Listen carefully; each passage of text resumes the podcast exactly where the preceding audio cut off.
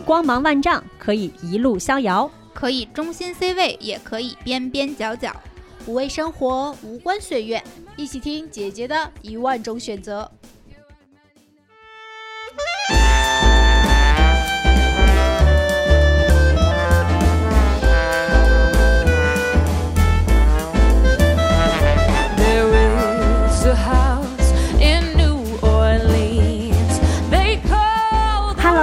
家好，欢迎收听新一期的姐姐说耶，我们又来啦！大家好，我是美丽。Hello，大家好，我是六月。大家好，我是小谢。哎，大家好，我是小树。呀，怎么回事？走心四人组嘛。最近最近是不是缺嘉宾了？怎么回事？How old are you？怎么又是我们？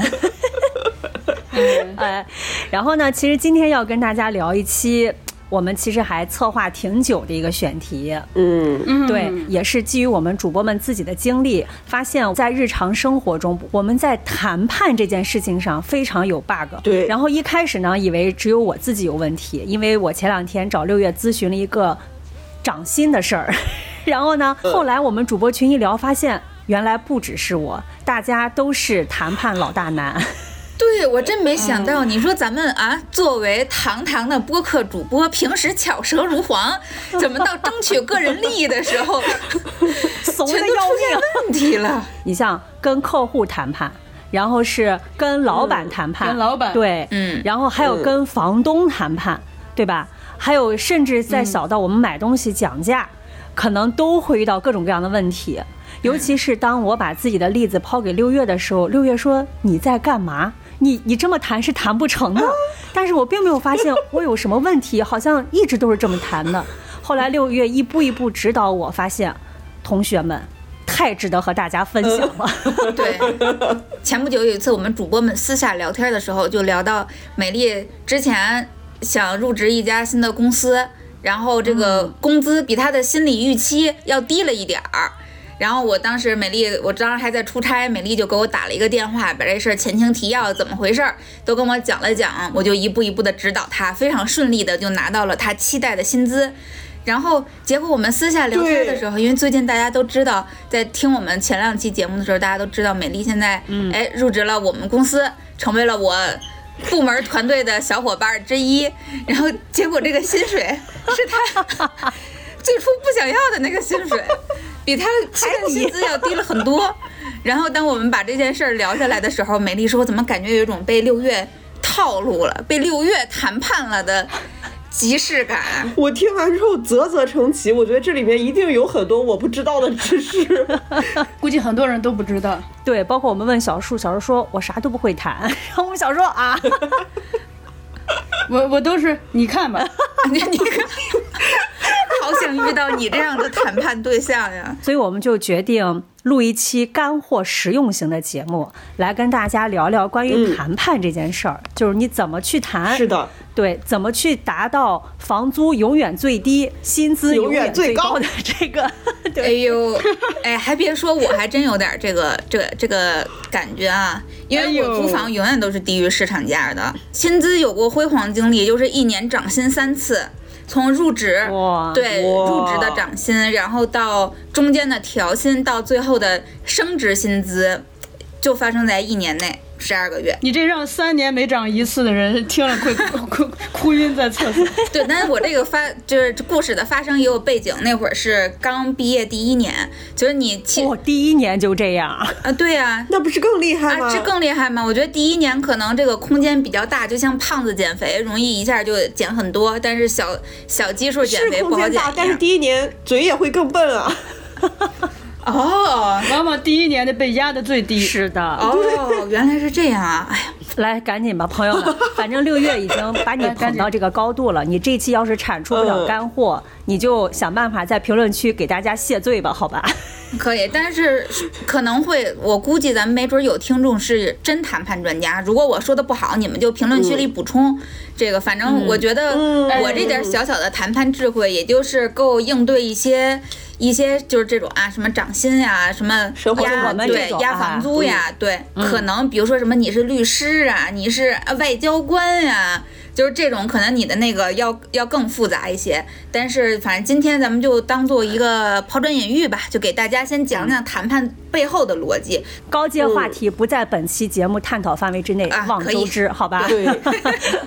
那我就先以我那个例子给给大家普普法哎啊。对对，前情提要我先跟大家简单说一下，因为是在入职入职日谈之前，当时有一个工作，然后找到我是我这个同学的一家创业公司，他们当时其实需要一个所谓的嗯 title 叫内容总监，然后去帮他们做整体的内容规划。然后当时呢就聊到了一个我我能够接受的价格，因为人家之前呢，然后跟我说，哎呀，我们创业公司也挺不容易的，现在也是小团队，然后我们也在、嗯我们也在融资，然后呢，目前也刚有眉目，我们非常希望你来，但是我们第一年前期可能没有办法给到你很高的这种工资。聊完之后呢，我觉得哦行吧，因为当时我其实也比较需要一份呃工作。这时候老大就说了一句说，那回头我会让 HR 跟你具体来对接入职的事宜。我说行。然后过了一周呢，HR 加我了微信，然后我们俩就开始聊入职的事儿。这个时候就谈到了同学们在前期一定要跟大家聊到的事情，就是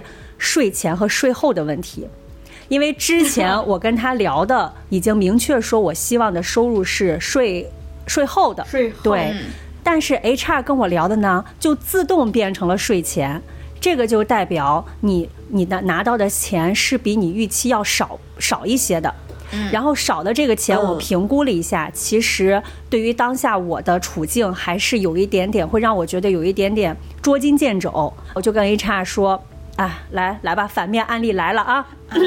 不是你只你准备跟 HR 说，还没说。对我准备跟 HR 说，对，其实核心呢有一个点，就是我会跟他说我现在面临的实际情况，就是我要还房贷，再加上就是也说了一些，就是我我能来这个公司，就是其实也是有一些诚意在的。但是当时我说完这个话之后，我就跟小哥讨论，我说，哎。我还房贷，人家会不会觉得你还房贷干我有关我屁事？然后小哥就说这个就跟啊，你说。嗯，你先说小啊哥哥，然后小哥哥说，我也这么觉得，要不你问问六月吧。哦，还是小哥哥支的招儿啊。我说对，我其实内心当时也想跟六月聊一下，就是因为六月在我心中啊，首先之前我们的节目里面聊过，他之前做兼职的时候啊，卖花卖的最多啊，嗯赚钱方卖冰淇淋卖冰淇淋卖卖得最多的最多啊真就是而且啊他现在又在做商务，我觉得这一点六月一定能给我支就支好招儿，果然被六月批了一通。听完怎么说呢？就是待会儿六月可以大家跟大家具体分享他怎么跟我指导的。结果就是不是就很快就成了？对对，HR 看到我给他发的信息之后就说好的，就是连立竿见影。连掰扯都不用掰扯，嗯直接就一搞过嗯。来吧，六月。反正当时我记得问过美丽几个问题。首先，嗯，这份工作对你更重要，还是你对这家公司更重要？然后美丽当时给我的回答呢，首先她以前帮这家公司成功的中过标。就是她已经给这家公司有嗯。成功的工作案例了，然后其次嗯。呢，美丽也跟我表达了嗯。她的底线，就是即便是她现在给的这个低于她心理预期的公司，美丽还是想入职，所以她谈判的最、嗯最底最底线就是这份工作我不能丢，不能因为谈判谈崩了，这工作没有了。然后，嗯对，嗯这个其实是我们所有谈判里边必须要明确的，就是双方的筹码，这是你怎么谈。都要从这儿为基础。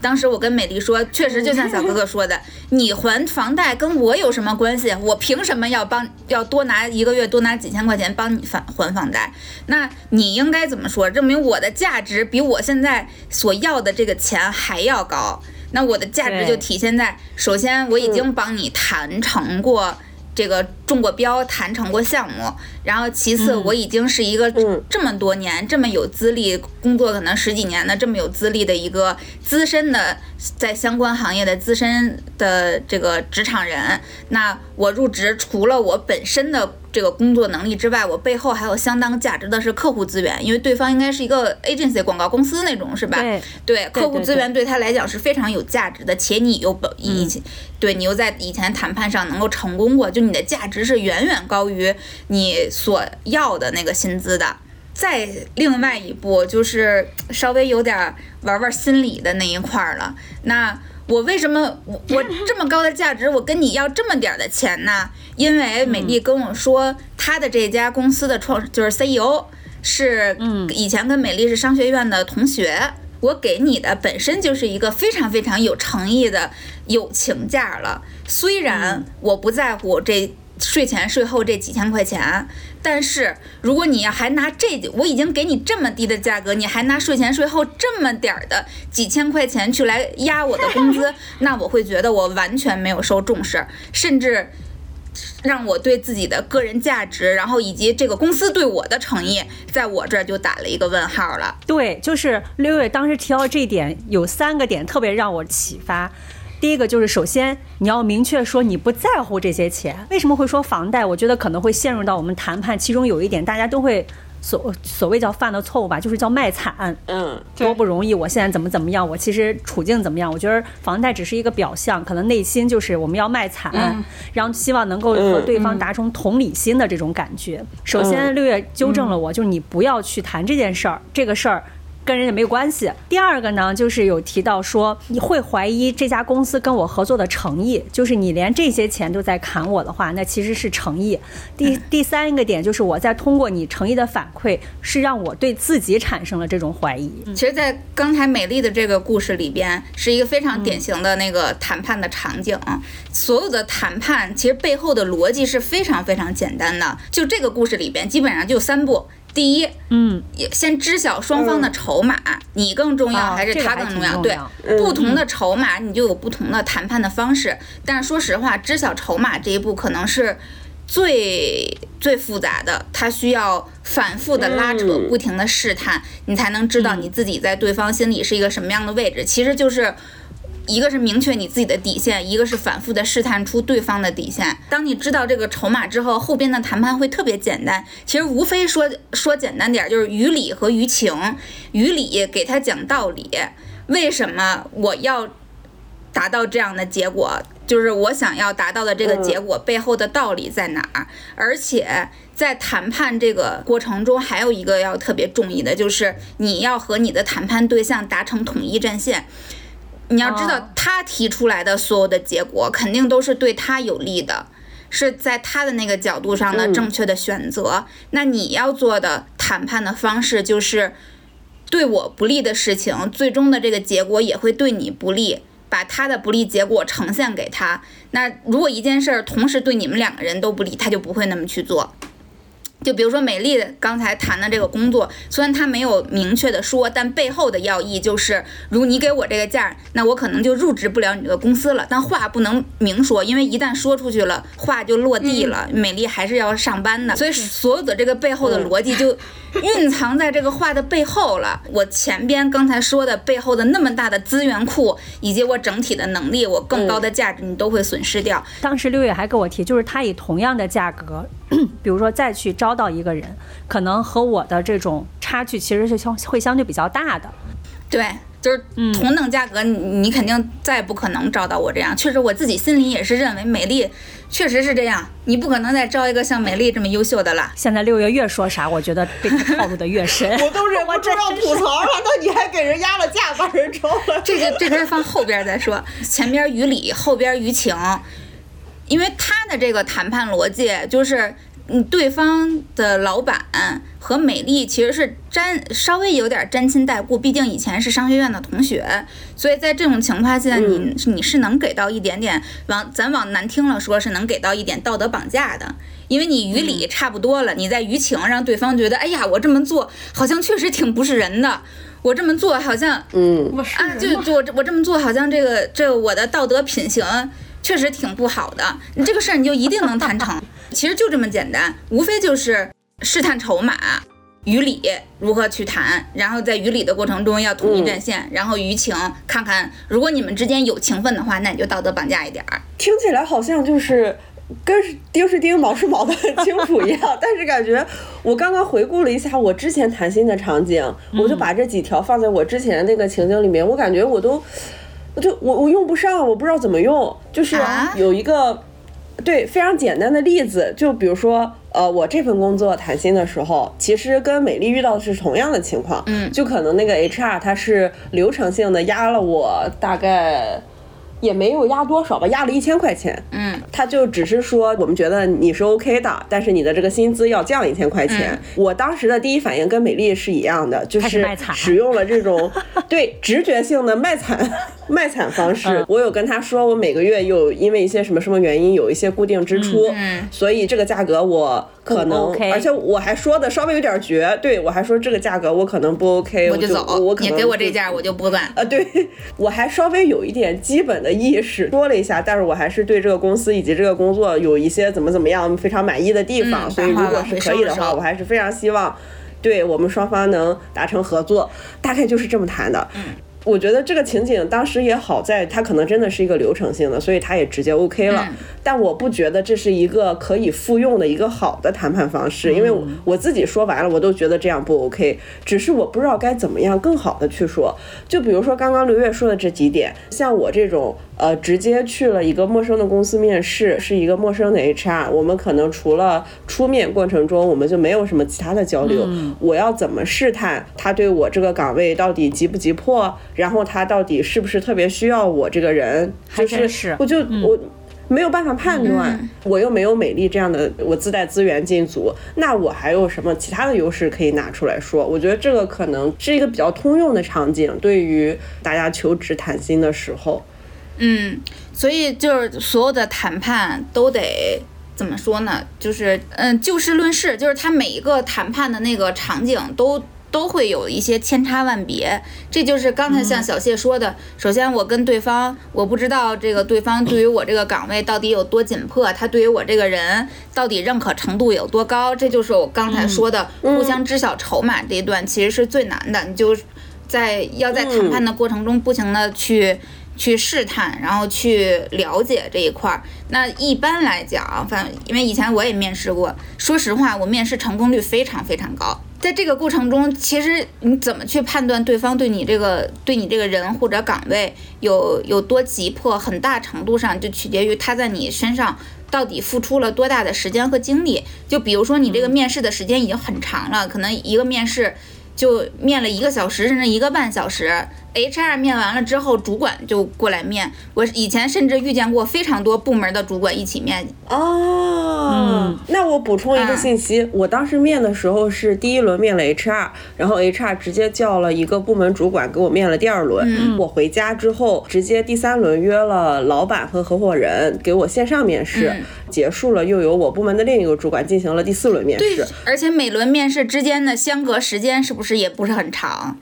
就很快就有啊，对，就整体流程还挺快的，是的，对呀、那就那就肯定是、哦。对啊，它整体流程很快，然后让你面了非常多轮儿，他已经在你身上，第一个在你身上付出了非常多的时间和精力，尤其是那些什么主管、老板，甚至啊创始人都过来面，他们的时间很值钱的。第二个，每一轮的面试的间隔的时间都很短，就证明他这个岗位其实挺急迫的，你就证明对你的其实价值的肯定是挺高的。然后刚才小谢不是也谈到说，哎，那我又不像美丽一样带资进组啊，我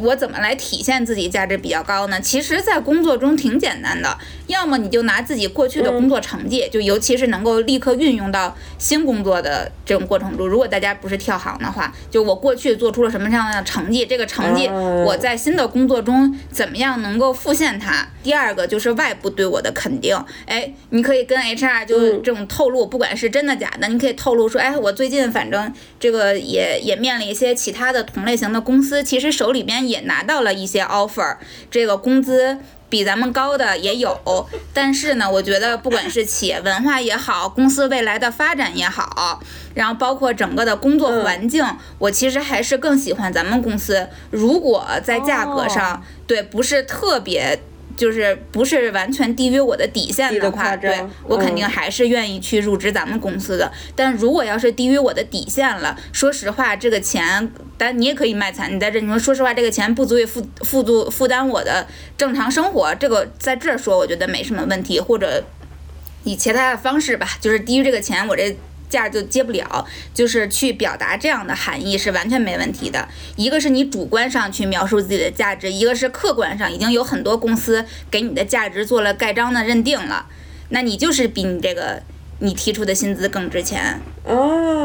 我有一个小白问题想在这里问，就比如说刚刚这种，呃，就是我其实已经接到很多其他公司的 offer 了，就有工作内容上有竞争力的，也有薪资上有竞争力的，但是我还是更希望就是入职这家公司。这个套路我之前是知道的，但但就是我。自己用的时候会疑惑，它是不是太套路了？因为我感觉它是一个显而易见的套路。我用的时候我心里没底啊，我会觉得 HR 他是不是一眼看到就知道这个人在用套路？就是他会不会就失效了呀？其实所有的套路大家都懂，但是该做还是得做，因为就像 HR 会流程性的压你的薪资一样。如果他在流程性的压，他未必是你那个价格他接受不了。但是如果你那话要是在那僵在那儿了，说实话，就算他知道你是套路，但是你说出来的时候，永远都会对心理或者是就是这种价值的评判上会有一些影响的。再精明的人，你把话说漂亮了都有用。我我知道了，我我谈判遇到的都是 六个，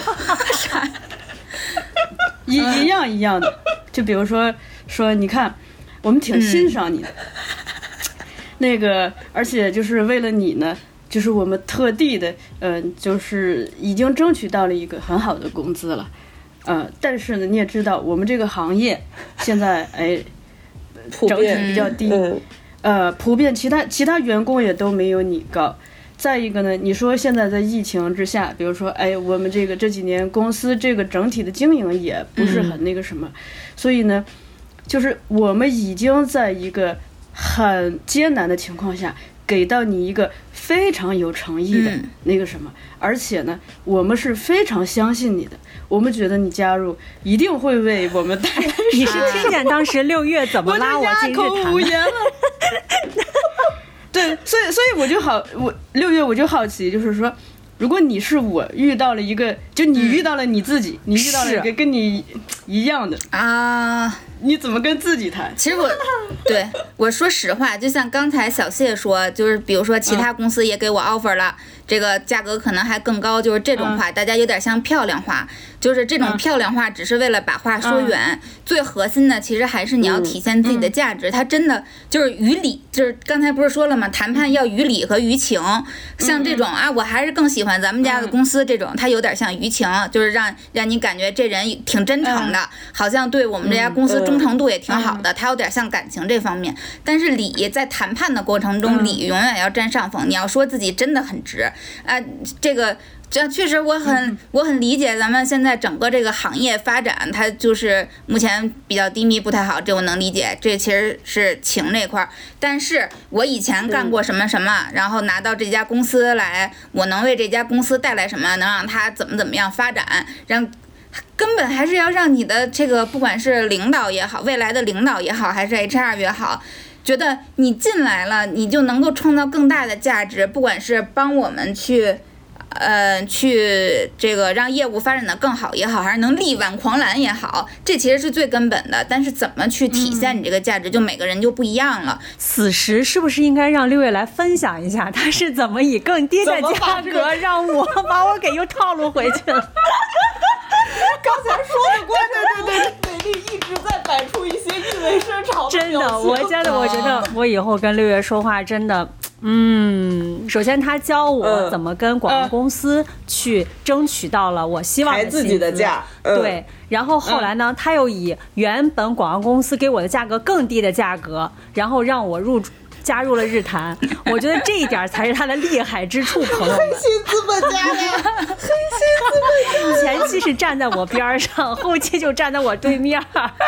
没有没有，其实我即便站在你对面的时候，也是跟你统一战线的。真诚永远是必杀技。我在说的过程中非常的真诚，我就直接跟美丽说，这个薪资我们就是这个岗位薪资最高就到这儿了。他没有办法再高一分，我都给你争取不来了，因为你也知道，我已经在日坛这么久了，这日坛什么样的情况，我是很知道。再高一分，我都争取不来，我直接把，因为我和美丽我们这么熟了，我觉得就直接亮底牌就行了，大家也没有什么需要需要欺骗的，需要隐瞒的，就没有，我超级真诚。因为美丽，说实话，美丽入职的这个岗位本身是一个比较基础的岗位，但是呢，我自己当时邀请美丽来，我肯定不是觉得美丽的能力是来做这个基础的岗位的，我其实是对未来美丽能够一起，就是跟我们对跟我们一起工作有，我觉得是有很多想象的空间或者可能性的，这一块才是为什么我邀请美丽过来。这钱如果你要是能够接受，你先进来，进来之后我会把所有。非常非常真诚，就是未来会切实的给到的所有可能的什么提点呀、福利啊这些跟你说了，然后我还我在说的过程中还会给你估计一个，就是你最低能够拿到什么，这最低只要我说出来了，因为我们毕竟这么多年是也是好朋友一起录音啊，知知根知底儿，掏心掏肺。只要我跟你说最低了，你是一定能够拿到的。可能更高，那就是想象力的东西，也不能说画饼。我心里非常真诚，我心里真的认为是有有更高的可能性的。然后以及凭借着凭这其实都是所谓的那个语理的那个过程中，以及凭借着我对美丽的那个了解，他更想做的事情，对自己未来的职业规划。等等这一块儿，我其实都在日坛的这份工作中给它对应上了，切切实实的去考虑到的。我肯定是不能坑自己的朋友的，这是今天才说的。但是我和美丽谈判过程中，这些肯定都不说。其实我觉得六月在跟我谈的过程当中，我感觉就是。他提就是有一点真的很重要，是超过很多这种谈判技巧的一个东西，就是他非常清楚你想你想要什么，这点特别重要。对。结果后来我跟六月说，当时其实有三个工作在跟我联系，呃，日坛的这个是薪资最低的。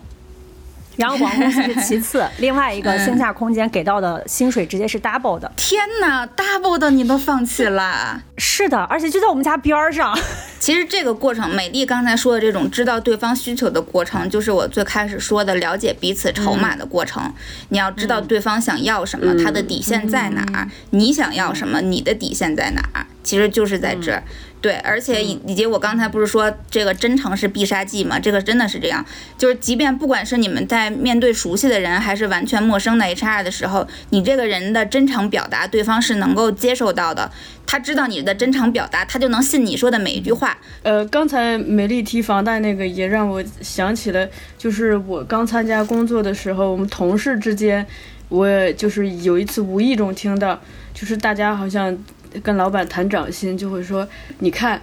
这些年物价飞涨也挺，物价飞涨，在北京的成生活成本是越来越高，就是也是这种，就是其实，呃，非常无效的信息，就逻辑没有在线。对，就是你的利益永远和对方无关的。嗯，但是你要让对方知道他会面临的损失就可以了。我是一个比较简单的方式，因为。其实，呃，所谓的套路，咱也不傻，就都知道。呃，只要别过分了，在接受范围，我不想就是在这个过程中耗时间。如果我能接受，我就 yes；不能接受，我就 no，就懒得跟你拉拉锯。这其实也是一个，也是一个需要了解的，也它其实不算是谈判技巧，嗯，但是算是一个基基础的衡量，就是在他身上需要花费多少的时间和精力。这就像菜市场买菜一样。你这家讲价讲不下来，那我去下一家讲。虽然说我们希望每次谈判都能成功，但是你心里要知道，我并不要求每一次都成功，我们还有其他的选择的。我也会遇到像六月这种反例，就是他会，呃，从一开始就是不断的在否定你的价值，嗯啊，就像这种，就啊，你看你这个，你就连谈都不想跟他谈，你个苹果，嗯，哎。这其实也是一个，就是在所有的谈判里边，最基础的是肯定动机。就是有很多人，我会发现有很多人在不管是沟通的过程中，还是谈判的过程中，大家其实并不是，并不真的是为了解决问题，好多时候是发泄情绪。情绪在第一位的时候，基本上所有的事情就都谈不成了。你之后说什么，他就不会再去听了，就变成了一种。防御和对抗的机制，像平时我跟我爸出去，我妈就说总怕我爸跟人打架，他各种各样的事情都会归结于对方的动机不纯。就比如说，去我们一起去某一个饭店或者酒楼去吃饭，然后在门口保安可能脾气非常大，就说你不能在这停车，你要去哪哪停。我爸可能立刻就火了，就是他会有一种你拿什么鸡毛当令箭。会有会有这样的那个感受，是但其实可能对他去做这样的行为背后，对于他来讲一定是对的。你要先从这个角度，就肯定他的动机的角度上去解决它。嗯，哦，你说你爸这个，我就想起咱们那次那个小辫儿姐录完节目，啊不是请咱吃饭，进那个呃来福士嘛，那个保安可凶了，说你你没亮码你就进，你想往你你想混进去吗？嗯人小辫儿姐就特和气说，哎呀没有，我就是。不善于操作这个，我手机有点慢。哎，我知道你，你我就喜欢你这样子的工作，特别认真。啊，对，非常，而且很有可能小辫儿姐这么说了，如果对方不是一个真的锱铢必较的人，有可能说那行，那那你过去吧，嗯，就这种，你别给我这耽误时间了，是吧？你这不善于操作，哦你再嗯找出来，后边人还等着排队扫码呢。人小辫儿姐还有一句说啊，我谢谢你提醒我，我就我就是我一直就喜欢这种对工呃工作岗位尽职尽责的对。妈呀！这说明你很认真。对呀、如果小辫儿姐那时候说，你不就一看门的吗？拿什么鸡毛当令箭？哎，你今儿 这扫码，不仅扫完码，后边还得给你找别的事儿，因为它已经是你的对立面了，你永远达不成。就这么简单，我不想扫码就想进去，这么简单的一个谈判，你永远都达不成了。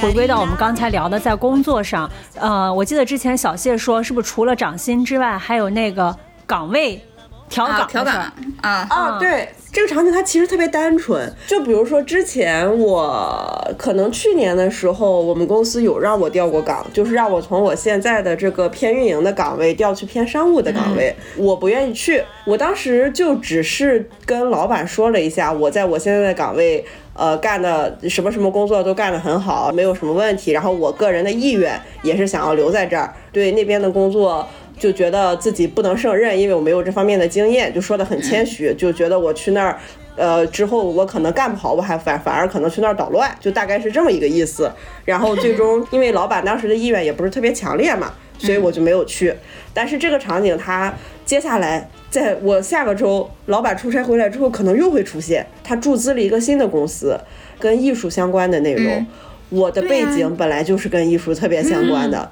这就很危险，因为老板的理由听起来非常的充分，嗯适合你呢。就是他在他在这周开就是全公司大会的时候已经说了，有的同事可能会去那边做支援。我听完他说这个话，我就觉得他可能会找我。现在也是跟上次还是一样的，我能想到的理由只有我现在的活儿我干的没有问题，而且我本人的意愿不想去，哦。但是我不觉得这是一个强有力的能说服老板的理由，因为我自己也觉得老板的那个理由很合理。嗯，首先调岗这个问题，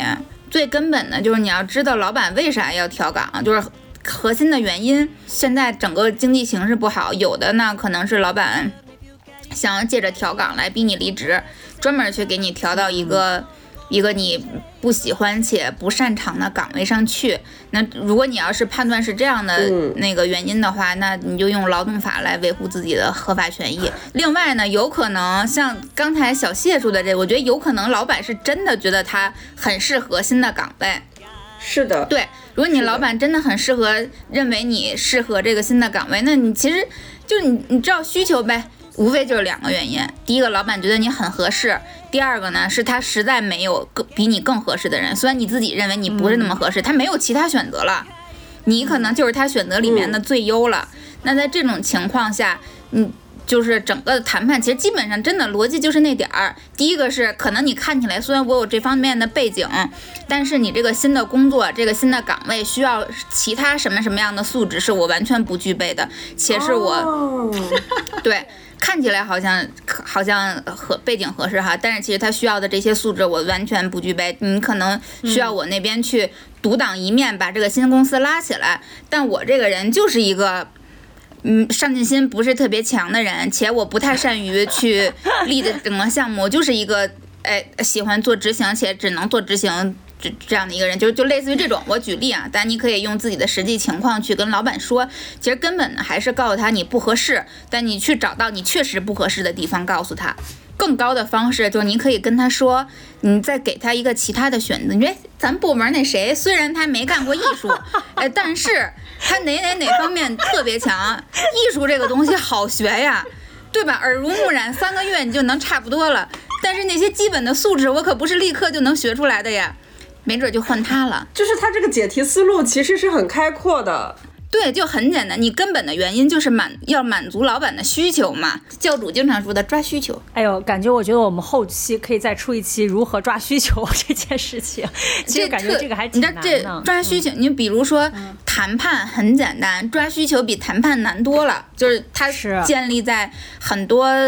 重复的信息的处理上，然后各种哎眼色、画外音。这些的接收上，有的人就有的人天生就为什么会有人天生他天赋可能就比较擅长去谈判？比如我和教主，最根本的原因不是因为我们会说，是因为我们会听。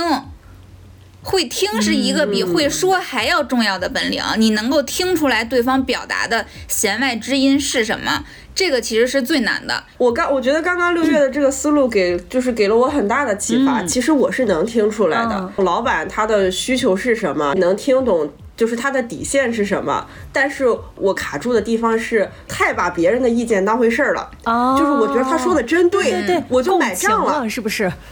啊，就就是一秒就跟别人共情，然后就觉得，哎呀，我提这个好像也不太合理，我提那个好像也说服不了人家。我觉得人家的理由百分之百的就是对，我的理由好像只有百分之十能说服别人。对对对，是是有这种感觉。但是其实刚刚那个，你思路一打开之后，你就会发现。你以为对方特别百分之百对的那个理由，它其实有特别多的空隙，你可以见缝插针的插你自己的理由上去。对，而且我说实话，如果他说的这个百分之百对，小谢你就不会不想去的。这个时候我还要提出一个场景，就是以前我就是经常就是之前在营销公司的时候做乙方，就是会跟甲方去沟通去谈判。啊，这不是我天天谈嘛，谈客户，嗯，呃，涉及到让对方掏钱的，嗯，或者可能是非常基础的场景，就比如说它是一个设计。然后他一直加需求，一直加需求，改了 n 多遍，你分明觉得他改的这些需求就是就是鸡蛋里挑骨头，但你就不知道怎么反驳他。往往不停改需求的客户都是毫无专业能力的。如果但凡但凡这客户真的懂，他其实是能够很清晰明确的叙述出自己的需求，以及很准确的指出自己的修改意见，不管是设计也好，还是像。像比如说我们这种内容创作方，就这种做内容创作类的乙方，最核心最难的其实是帮助客户去梳理 brief，就是知道他自己真实核心的需求，有可能客户说出来的那个并不像，这又成了听的那个过程了。一个牛逼的设计，就凡是接活那种，一个牛逼的设计绝对不仅仅只是审美好和技术好，它一定具备着非常强的听的那个能力，就是信息处理和整合的能力，能够听出来这个客户真实的需求。虽然他嘴上说的是我想要一个五彩斑斓的黑，但是你要知道他背后的要义，可能他觉得黑有点单调，然后或者是或者其他的，也许他就不喜欢黑色，或觉得黑色不吉利，有可能吧。对，反正就各种，或者说咱把这个 logo 放大一点儿，但未必它只是需要 logo 大，有可能你把这个 logo 稍微，它可能是要清楚，对，要清楚，要醒，要显眼一点儿。你也许把这个 logo 移一个位置，你就能够达到它更显眼的这个目的。它其实是有别的解决方案的，你靠专业说服他，他第一个有可能他不信你，他。他毕竟是出钱的那方，比较自大。第二个，有可能你们两个人本身在基础的认知上相差就比较大，他可能对设计毫不了解，那你就没有办法说服他，那你就用统一的结果去威胁他，就是告诉他。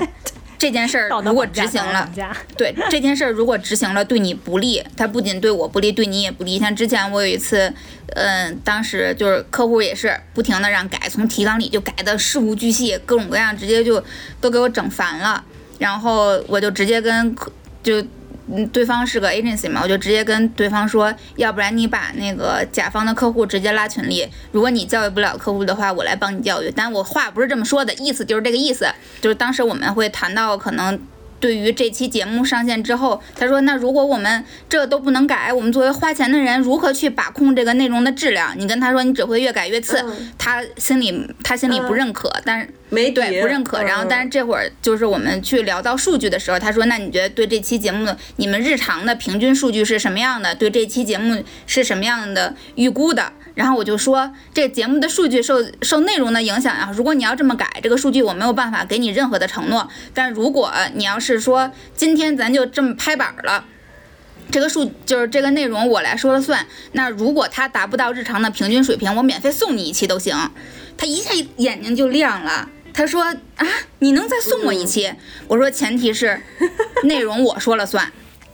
哦，对，然后你就知道，就是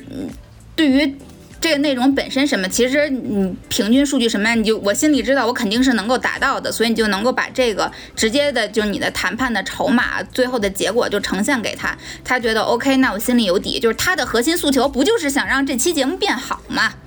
对吧？你告诉他呢，你听我的就能变好。你之前给他讲道理，他他不懂，但你最后拿实际的结果呈现给他，你听我的就能变好。如果听我的没有变好，那我给你补偿措施，他就能接受了。然后最后他真的就就几乎就没有改，然后到最终的那个成果上他也没有改。可能每当他想提出一些修改意见的时候，耳边就会回想起来，如果如果他改了，我就不再会为这个节目的效果负责。最根本的要义，其实真的就是统一战线，就是你们两个，嗯，而且这个统一战线往往不是说对我好的事儿也对你好，这个杀伤力不大，而是对你对对我就是一损一损俱损的杀伤力是特别大的，对我不好的这个事儿对你也不好，但是对我不好这一这一块儿你不需要说，你只需要说对你不好就可以了。那比如说在工作里面，我们知道，就是大家不管是甲乙方或上下级，可能会有一些基础的利益是是是一致的。那你像我们之前前期跟听众征集也好，包括我们自己遇到的问题啊，还有这种在生活上，比如说租房，那租房来讲，其实是完比较难有利益利益共同点的吧？有啊，很多呀。你们你们以为那个房东和租客之间？就只能是对立面，只靠钱吗？其实不是的。先说失败案例，是我之前刷小红书时候刷到的。我在小红书上看到有一个人发了他和他房东的聊天记录，来问大家怎么怎么这个结果会是这样的？就是因为这个，嗯，这个博主啊，他跟房东说，我最近在考公，所以没有工，就是在专心考公，没有工作。同时呢，我也去看了看周边的这个房价，我觉得咱们这个房价。比小区里的其他的房子要贵，所以我希望从明年开始每个月能给我便宜两百块钱。然后这个房东什么话都没没有谈判的过程呢，这个房东直接就说：“那你再去看看吧，你再去找找房子吧。”这事儿就就解在这了。然后他完全不明白这件事儿的问题出在了哪儿，为什么会这样？对你这么去说的话，对于房东那其实是有两个隐含的含义的。嗯，你说你现在在这个。嗯，非常专职考公，就所有的时间都没有收入。那作为房东来讲，我肯定首先我会担心这个背后有可能你未来付租的，能不能付？对你能不能付得起这个钱？你考不上怎么办？你是不是稳定性不够强？然后以及你直接就跟我说这个周围的房子比我这个便宜，那便宜你。你找去，你还跟我谈什么呢？你跟我谈就证明你肯定还是想在这住呗。就我其实是没有那么去相信你的。他这个话术像在要挟房东，就是他手上没有拿住房东任何把柄，但是他却他却在要挟房东。对，就是这就是完全你们就没有成为那个那个所谓的。统一战线上，在节目开头的时候，不就说我这个人租房永远都低于市场价，就因为你总是能够找到这个房东介意的地方，就是你们是怎么能够成为利益共同体的？以前我在北京有一个租了五年的房子，然后这个房东呢，他的情况是，嗯，谈不上中产，就是只能说小康家庭吧。我租的他的这个房子是国有单位的家属楼。是一个老房子，所以周围都是他的邻居，而且这个房东是坚决不和中介打交道的，因为他对于租客的质量要求非常高。周围都是他的邻居呀，中介找房子是不会对租客的质量负责的，他怕未来给他的这些老邻居们造成困扰。而且我那个房东是完全不租单身的人的，他觉得单身的人不够稳定，他希望租给一家人。你就能够了解到他的需求，他的需求不就是可靠稳定？嗯，我就把我自己的个人情况就跟他说了一下，我的工作单位，然后甚至公司股票啊，让他知道你这人是能够稳定的。然后其次，嗯，因为我以前一直住在胡同里，胡同的那个社交是非常非常的复杂的。就说你看我这跟胡同周围那些老邻居们处理的都非常好，而且在你跟他这个交通的，哦就是这个沟通的过程中，他也觉得，哎，你好像是一个确实是很会处理人际关系的人。他在这儿就很放心了，这是第一点。第二点，我希望能够满足我的需求，我要压价。其实他那个房租已经挺便宜了，但是我肯定希望能够更便宜啊。那就用什么样的方式去压价呢？我首先，他那个房子有点老了。但是房东这个人，就他也，我刚才不是说他不是对钱特别锱铢必较的那种人，所以他当主动给我提出来说，我可以重新给你粉刷墙壁。以前住的是一家三口，小孩已经把家霍霍的不成样了，我重新给你粉刷墙壁，我重新去给你装橱柜。我说没问题，我给您这些家具电器，我这个人对生活品质的要求很高，这些家具电器都有点老了，还是他结婚时候，他现在孩子都上大学了，那那房子是他结婚时候的。你想那东西得多老？然后我说这些家居电器呢，我到时候给您换新的。然后我搬走的时候我也给你留下来，就但其实没有什么家具，一个床换个什么洗衣机、热水器什么，就是这种。你算算下来，有那么两千块钱就呃足能打打住了。然后把以前住的那个房子的照片发给他说，你看我以前住住在胡同里的老房子，我能布置的这么漂亮哦。就我就拿我这个照片放到网上去，您。您一个月都能多租一千块钱吧？他觉得，哎，你这个人住踏实，你肯定能够把房子给我维护的非常好，可能比现在还要好。他闺女跟我其实没差没差多少岁，他闺女不上大学嘛，差十岁吧，就是这种于情于理磨一磨，嗯他就有点心软了。他说行吧，但就以这个就是月租金低于市场价一千多块钱的，就是这样的价格就直接租给我了。但是到第二年他就回过。就就醒了，他清醒了，回回过神了。他跟我说，连我们家保洁阿姨都说我这个房子租的租便宜了，他他要给我涨租。嗯啊，他要给我他要给我涨租，然后我当时就也是，你先于理给他讲道理，你就跟他分析呗。第一个市场价大概什么样的情况，你可以稍微往下往下压一压，大概现在同类的市场价是多少？你你比那市场，比如市场价是七千，你跟他说市场价是六千，只要别太夸张就行。然后其次呢，嗯。你可以在其他的方式上补偿他一点儿，你就比如说，因为北京租房那个物业呀，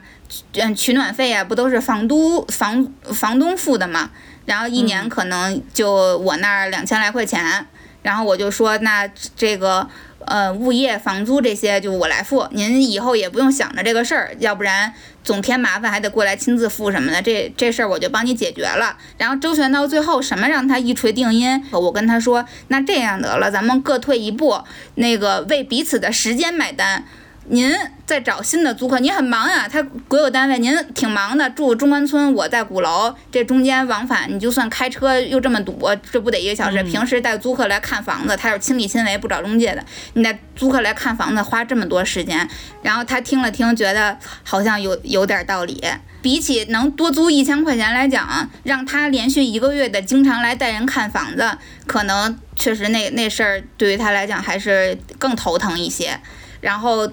他就同意了。然后我们就用这样的方式去，就反复的周旋，看你你能够亮出多少底牌，他能够亮出多少底牌，然后找到你们之间共同的那个利益，就是他真实的需求。他只是以前觉得他亏了，而并不是说他需要多少钱。纯纯销售逻辑啊，真的。哎，对，销售自己其实就是销售自己，就是销售逻辑。嗯哎，其实我觉得我这边儿吧，有的时候他是我进入了一种什么呢？就我我虽然不善于谈判哈，但是我有一张底牌，就是我真诚。我我不管谈薪资还是谈房租都真诚，打明牌。然后呢，你说觉得 OK 好成交，不 OK 好、嗯那咱拜拜。所以你像就是因为我们这个房东也是。嗯，就是跟六月说那房东很像。就当时我虽然是跟中介找的，但是那个呃中介就告诉我说，这姐新装修的房子，呃特讲究，晾了哦。三四个月才拿出来租。呃，这个姐呢，就是她一定要亲自去见房客，说浓妆浓妆艳抹的不要，呃男朋友换来换去的不要，呃养猫养狗的不要。大声喧闹在在家里开 party 的不要，我说我全符合，一上来就大家彼此亮底牌，然后我也告诉他，就是我就是爱打扫卫生，我没事就爱干活，我就爱房，我就是爱爱房子如爱自己的家。就房东也觉得一看特朴实，所以我们就立刻成交。我今年是第十年，刚刚续房租，那那我也会告诉他，我说那个，呃，比如说。就是寒暑，呃，特别是每年寒假，我会跟房东说，我说那个，呃，我回家了，我们室友也都回家了，我已经，我们把那个电源什么都关闭了，把啊水闸，非常的。靠谱。嗯，一一有下雨天，我就会告诉他，我说那个我们平时上班门窗都会关的好好的，不会让大雨淋进来。就你平时就把这些都告诉他了，就我我把这个房子维护的很好，嗯然后我也告诉他，我说我在这个小区。不但跟这个小区都熟了，我说跟这个小区附近的公园都熟了，菜市场都熟了。就我我我发现我谈工资和谈房租其实都是这样，就我首先我要确定我要遇到对的人，嗯，就不对的人我都懒得谈，就诚意就摆在这儿，牌全在这儿，你说成不成？成，嗯好，成交。这这让我想，嗯对，这让我想起来，我前一段时间在大理去帮一个朋友谈租房的合同，他也是直接和房东谈的。然后这个呢，就是前因为前边我不是说，其实不一定所有的谈判都要。都要赢，或者说所有的谈判都要成功。其实好多情况下，你是能够在你的底线内，或者经过一些其他的分析，放弃一些那个条件的，就是有来有往。像我前不久的时候去帮朋友谈的那个、嗯那个租房的合同呢，就是因为我那个朋友心也挺细的，他就是想在合同里加几条，那个一个是加，就比如说什么房屋漏水呀、墙面开裂呀，这些都属于房东的责任，房东要来维修。然后电器的损坏呀，这些也是房东的责任，要来维修，就是 就是这种。然后包括第二年续租，就是第二年续租的话，要优先他来续租且不涨房租，就是基本上概括下来，可能就是这这三条吧。我就以他的合租人的身份过去去跟这个房东见了一面儿，然后去跟他来聊的这个整个的租房的合同。然后在聊的过程中呢，我就发现，首先这个房东确实是不差钱的房东，他在我这个朋友提出的三条里面呢，坚决不能够接受的，像什么房屋开裂和这个电器。电器的损坏都是他的责任，他就说啊，这我以后还要经常经常过来你们这房子，这个这个电视坏了我也得来，空调坏了我也我也得呃那个帮你修，对，非常的嫌麻烦。然后我就在这个所谓于理的这一块儿，尽量去说服他。我说，你看咱平时买手机还都有个保修期呢，虽然我知道您这房子新电器什么的都不坏，但我们不就是要一份安全感吗？然后这个房东呢，你就能看出他非常的为难。他一方面觉得你说的对，但是他实在又无法接受他可能会面临的那种觉得麻对那烦。那种麻烦。他说：“哎呀，这个这个不行。”而且他的那个不行，他已经不是跟你说有来有回的那个不行了，他就你就能看出面露难色，然后就说不行不行，这就是 这我我就这么定了，这些我都管不了。刚开始的时候，我跟我那个朋友说，这个房东油盐不进，他你说什么？因为正常谈判咱不是有来有回嘛，他是面露难色，一口拒绝，他实在是接受不了。对我说这姐油盐不进，你说什么他都不跟你不跟你往下谈。然后我这朋友开始是很不高兴的，他说那咱不租这房子了。然后我又跟他问了问，我说你是不是喜欢这个房子？如果你要是觉得很满意的话，其实我觉得能租，就是房东人挺好，且真是确实是不怎么在意钱，但是他就是不想承担这种精力上的这种负担。然后我那个朋友想了想，觉得好像确实是这么回事儿。如果为了这样的小概率事件，且可能不会不会对他就即便发生也不会对他有特别大的损失的事儿，那他觉得这件事儿也是可以让步的。然后这个合同就这么签下来的。呃，其实吧，呃那个就六月不是刚说那个了解对方的需求，我觉得就是我顺着这一点，我觉得有时候。呃，在这个基础上，就是你能替对方嗯着想这一点，能替他考虑的，其实都替他考虑。对嗯，抓需求以及明白彼此的底线。嗯，嗯，我觉得很多可以让步，是因为还没有到底线，就是你能接受。其实这些都是可谈的空间。嗯，对，嗯，而且我觉得，就是从我这个真诚的这个路子讲来说，就是说就不要对立，嗯把双方对立起来。嗯，就我们不是敌对力量，真诚的说漂亮话。就刚才咱在那个 工作那一趴里，不是聊了好多说感觉像套路。我突然发现，就不管你谈房子也好，就甚至你买菜什么的这种也好，有的时候是有很多就是完全套路的漂亮话。就比如说，哎，今天您给我便宜点，明天我让我朋友都过来买，回头 我给您介绍其他的客户。没有人认为这是真的，就大家都知道这是漂亮话，但你话一出，你就给对方搁那儿了，就是。它是它就有用，但是前提是你就要很真诚的去说，所以大家不要吝啬于说漂亮话。我感觉我以后会经常听六月跟我说漂亮的什么真诚的漂亮话。听完就哼哧哼哧干活啊！对，听完就哼哧哼哧，心甘情愿的去干活。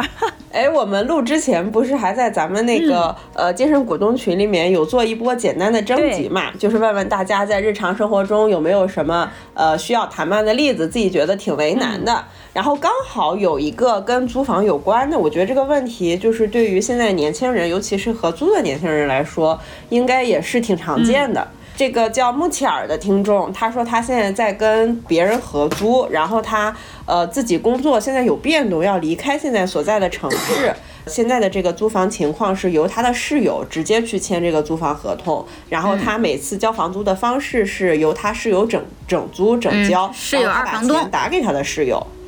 呃，对对，算是这个性质。然后他现在的诉求其实也非常简单，他就是希望自己能顺利的离开，就是退租，不用就是被他的这个呃所谓的二房东室友就是去跟他掰扯剩下来的房租，就他就希望能拍拍屁股，不用交钱就走人。嗯，这个很很好解决呀。如果他要是和这所所谓的二房东室友，如果要是就是仅仅只是室友关系，不是说什么咱们同事合租或者是同学朋友合租这种的，那他就更简单。其实说实话，谈判是一个最简单的事情，不就是达成就是这种利益共同体嘛？那对于所谓的这个二房东来讲，他所担心的事情无非就是两个，一个是经济损失，你走了这个房子就要空缺。空缺一天，他就要给真正的那个房东交一天的房租。然后另外一个，他们两个人是合租关系，那他肯定是这个所谓的这个二房东是希望能有一个，嗯，在生活上也好，或者日常交流上也好，比较双方比较契合的这样的合租室友，对，靠谱的合租室友。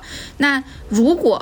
你在就是想想搬走的这个过程中不是特别急迫的话，那我觉得你来帮忙去发发帖子，招一招新的来接转租的这个肯定无可厚非，这肯定是要做的。只有别人的损失减少了，你的损失就才能减少。基本上你自己可能先筛选一遍，你知道你的这个合租的这个室友二房东他是一个什么样的人，什么样的生活作息，对，喜欢什么样的人，你可能就先帮他筛选一遍。筛选出来那么一两个，有一个你觉得特别好，那你就把你觉得特别好的这个能够接转租的这个室友的条件跟他说一下，他是干什么工作的？哎，平时有没有？我估计可能是女孩子啊，因为心思想的挺细的，有没有男朋友？带不带人回来过夜？个人情况你都好好的跟这个合租室友，就是跟这二房东说一说，让他知道这是我为你。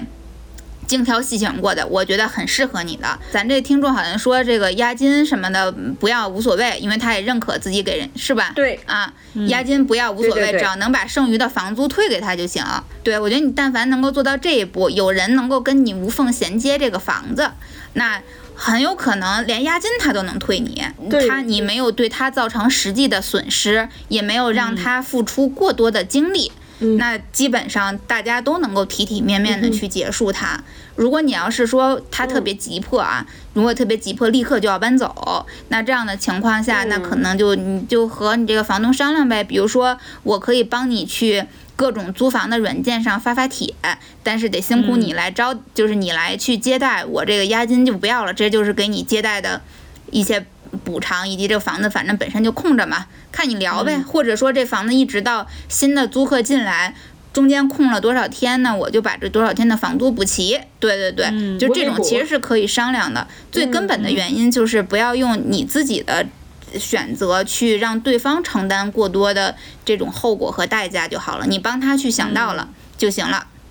嗯，确实。然后除了咱们听众除了这个问题之外，其实其他的问题都。我觉得还，呃，都挺有深度的，因为它其实涉及到了除了谈判之外，可能还有一些沟通上的问题。嗯，比如说咱们上一期节目呃频繁 Q 到的杨医生，杨医生就提出了一个在他的工作场景中他遇到的一个比较为难的问题。他他说他。呃，想要知道如何能劝他的患者不再使用他深信不疑，但是对他病情有害的保健品。啊就是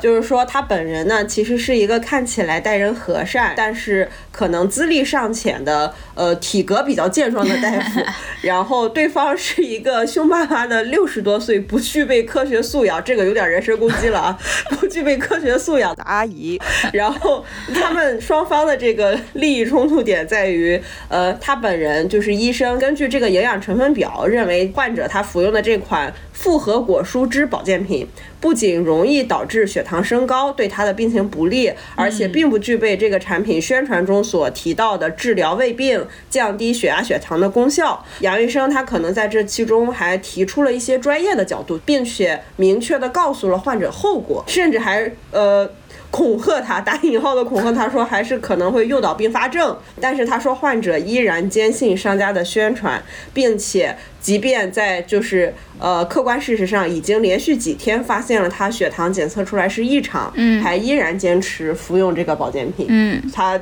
这确实听起来就很为难，啊，杨医生真是一个好医生呀，好负责。嗯，对，而且犹如这种场景太熟悉了，我相信很多人可能，比如说我们的爸妈，劝自己爸妈，跟父母保健间是这样。品保健品王者们，对，就是杨医生这个怎么说呢？他有点像，在某一种程度上，他有点像咱们前面说的那个和甲方乙方的那个谈判的过程，两方对于嗯科学、科学知识的这个储备实在是太悬殊了。你跟他说的那些，他其实并不能听懂，这是一方面。那你可能就是需要用用他更更加直白的方式去告诉他，比如说你告诉他血糖升高或者是血糖降低这些，也许他。呃没有没有任何感受，但是你把血糖升高之后的后，比如说这会给你带来糖尿病，你可能就如果你如果以你现在的情况你再得糖尿病，你可能就只能活三年了，就这种我因为我我不懂 我也不懂医学啊，就类似于这种用他能够懂的 懂的后果告诉他，嗯。就是这才是真正的恐吓，说那你会血糖升高哦，你会胃黏膜儿会受损哦，这些大家对这个他接受对不到，他不懂，也许医生的那个职业是不允许这样说的，就小概率的后果。反正你如果你为了达到目的的话，你就小概率的后果拿出来吓吓他，这是其中一个。第二个的原因可能还是因为杨医生看起来比较年轻，老奶奶实在是不相信他，宁愿去相信广告。嗯为什么相信广告呢？因为广告往往会。在这种所谓的信任背书上做得非常足，就是我做出了一个违背祖宗的决定，然后把我们这个 秘方，把我们这个秘方这个贡献出来，然后又找一堆，就反正电视直销不都是这种嘛，又找一堆那个托儿，可就是我吃这个药，医生，对对，还有我治了，对嗯我治了多多长时间我都没治好，我吃这药我就立刻就好了。就他信任背书已经做得很足了，但是你要想提升自己的这个信任的背书，其实挺难的。我觉得比较简单的方式就是告诉家属，也许你告诉家属，比如告诉老伴儿或者是子女。这些把这些严重的严重的后果跟他们说一说，且现在因为我看杨医生不是说已经产生了一些后果，一些指标上已经不健康了，对这些去跟子女说，嗯也许子女能够动之以情。未必他能晓之以理，但是能够动之以情，因为子女或者老伴儿这些肯定不会害你，是他首先能够知道的，以及也许子女能够用一些比较暴力的方式，我就把你这堆都扔了，或者怎么样的这些。对，如果你要为达到目的的话，我觉得可能这样去达到比较好。那你像我们这种，就是家里面直系老人都已经开始这么干了，就已经不存在我要让子女去影响他了。嗯，买保健品，买理财基金，啊对这种特别复杂，因为之前就有过一些公众号就写为什么老年人那么容易去陷入保健品的骗局，除了它本身呢，就老年人自身的所谓的健康焦虑之外，更更核心的东西。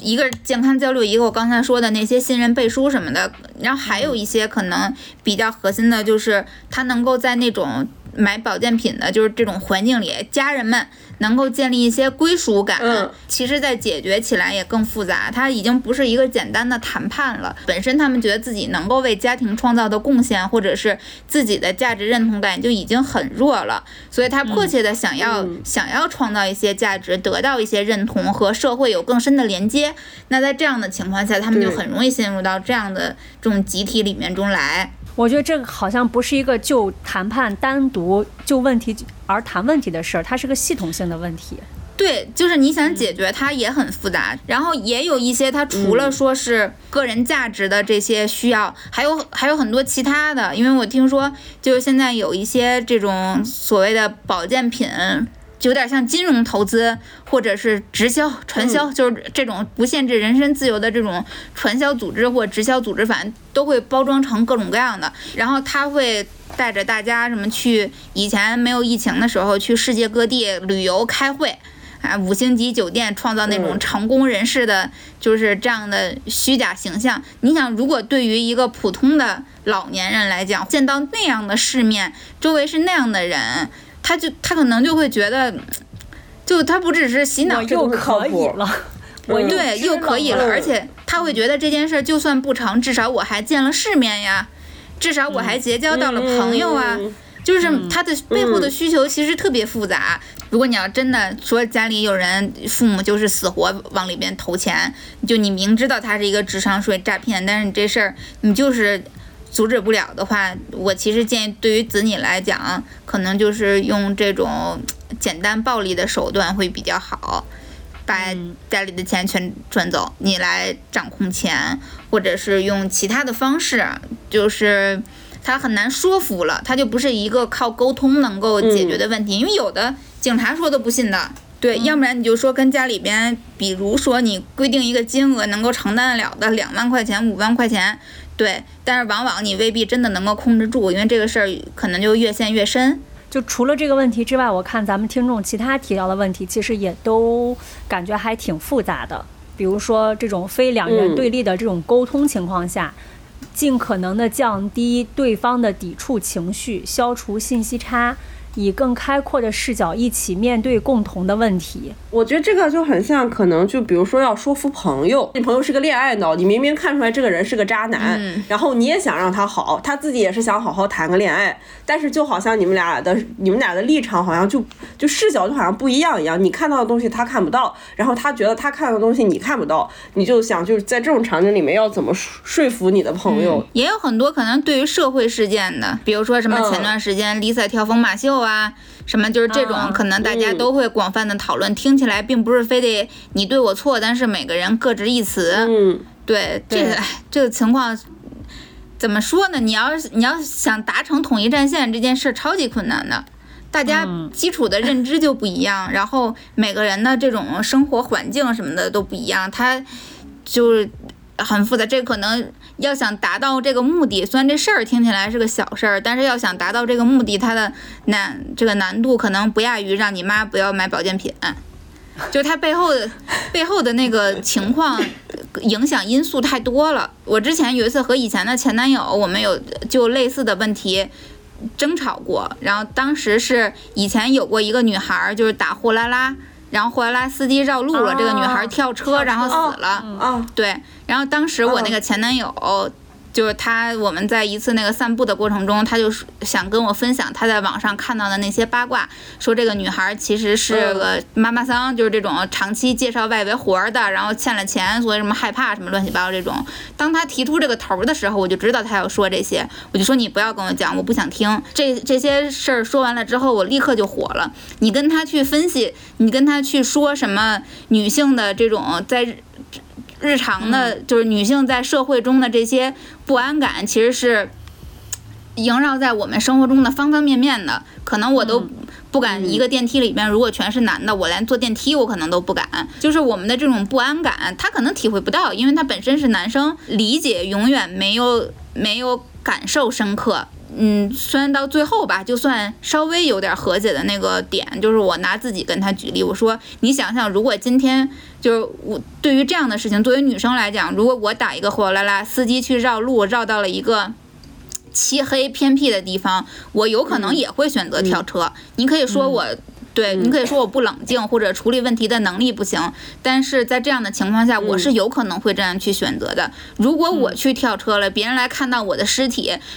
两个大花臂，那别人会怎么说我呢？那在这样的情况下，你会是什么样的立场呢？别人是不我是不是也会置于同样的境地？我今天之所以这么生气，是因为如果我做了这样的选择，我也会被这样的编排。他至少他能够理解为什么我们会被这件事儿吵架了。对，我觉得这个可也映照了我们另外一位听众也提到了同样的问题，就是一方相对表达比较强势，即使他知道自己表达的有一些过分，但是还是会持续的去所谓 PUA 另外一方，就是相对弱势的一方，然后最后呢产生的结果就是相对弱势的一方会不停的，呃，比如说很常见的一个场景就是你想太多了，你太敏感了，其实是一种用现在词儿叫什么叫话语霸权嘛，然后呢就会让另外一方就会觉得哦，我是真的很敏感，我是不是？真的有问题。其实网上最近这些年能够看到一些社交媒体短视频网站上会出类似的这种，就往往它会出现在一些大的社会事件中。比如说，你不要陷入到这种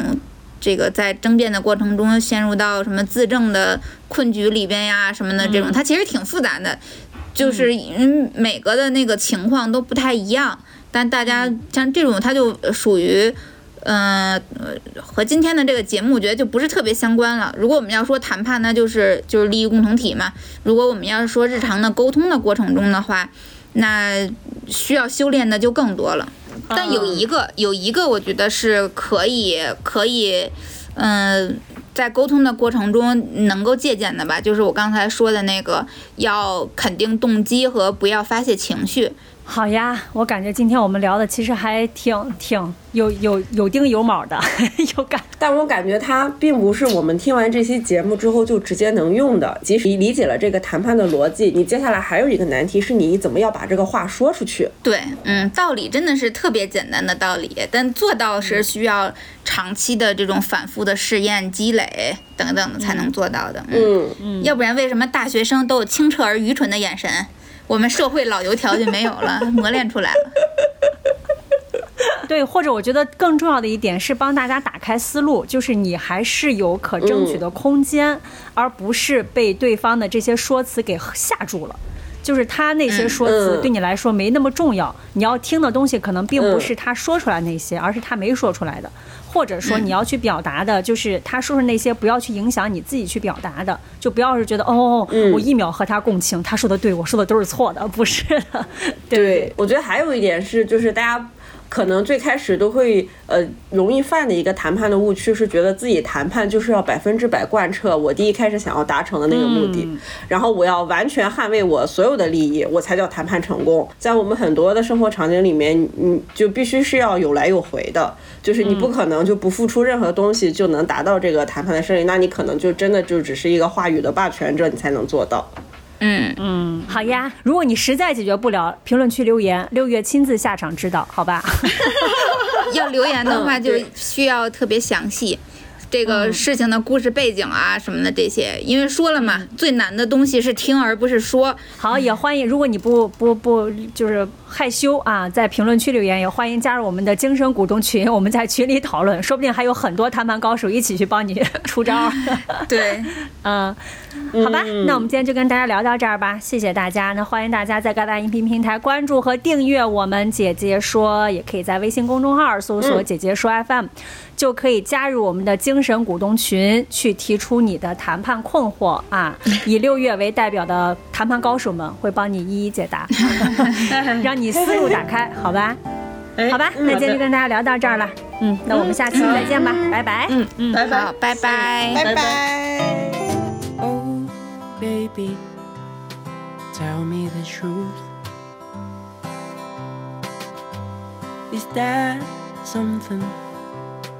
I'm gonna lose. Oh, baby, oh, baby, please.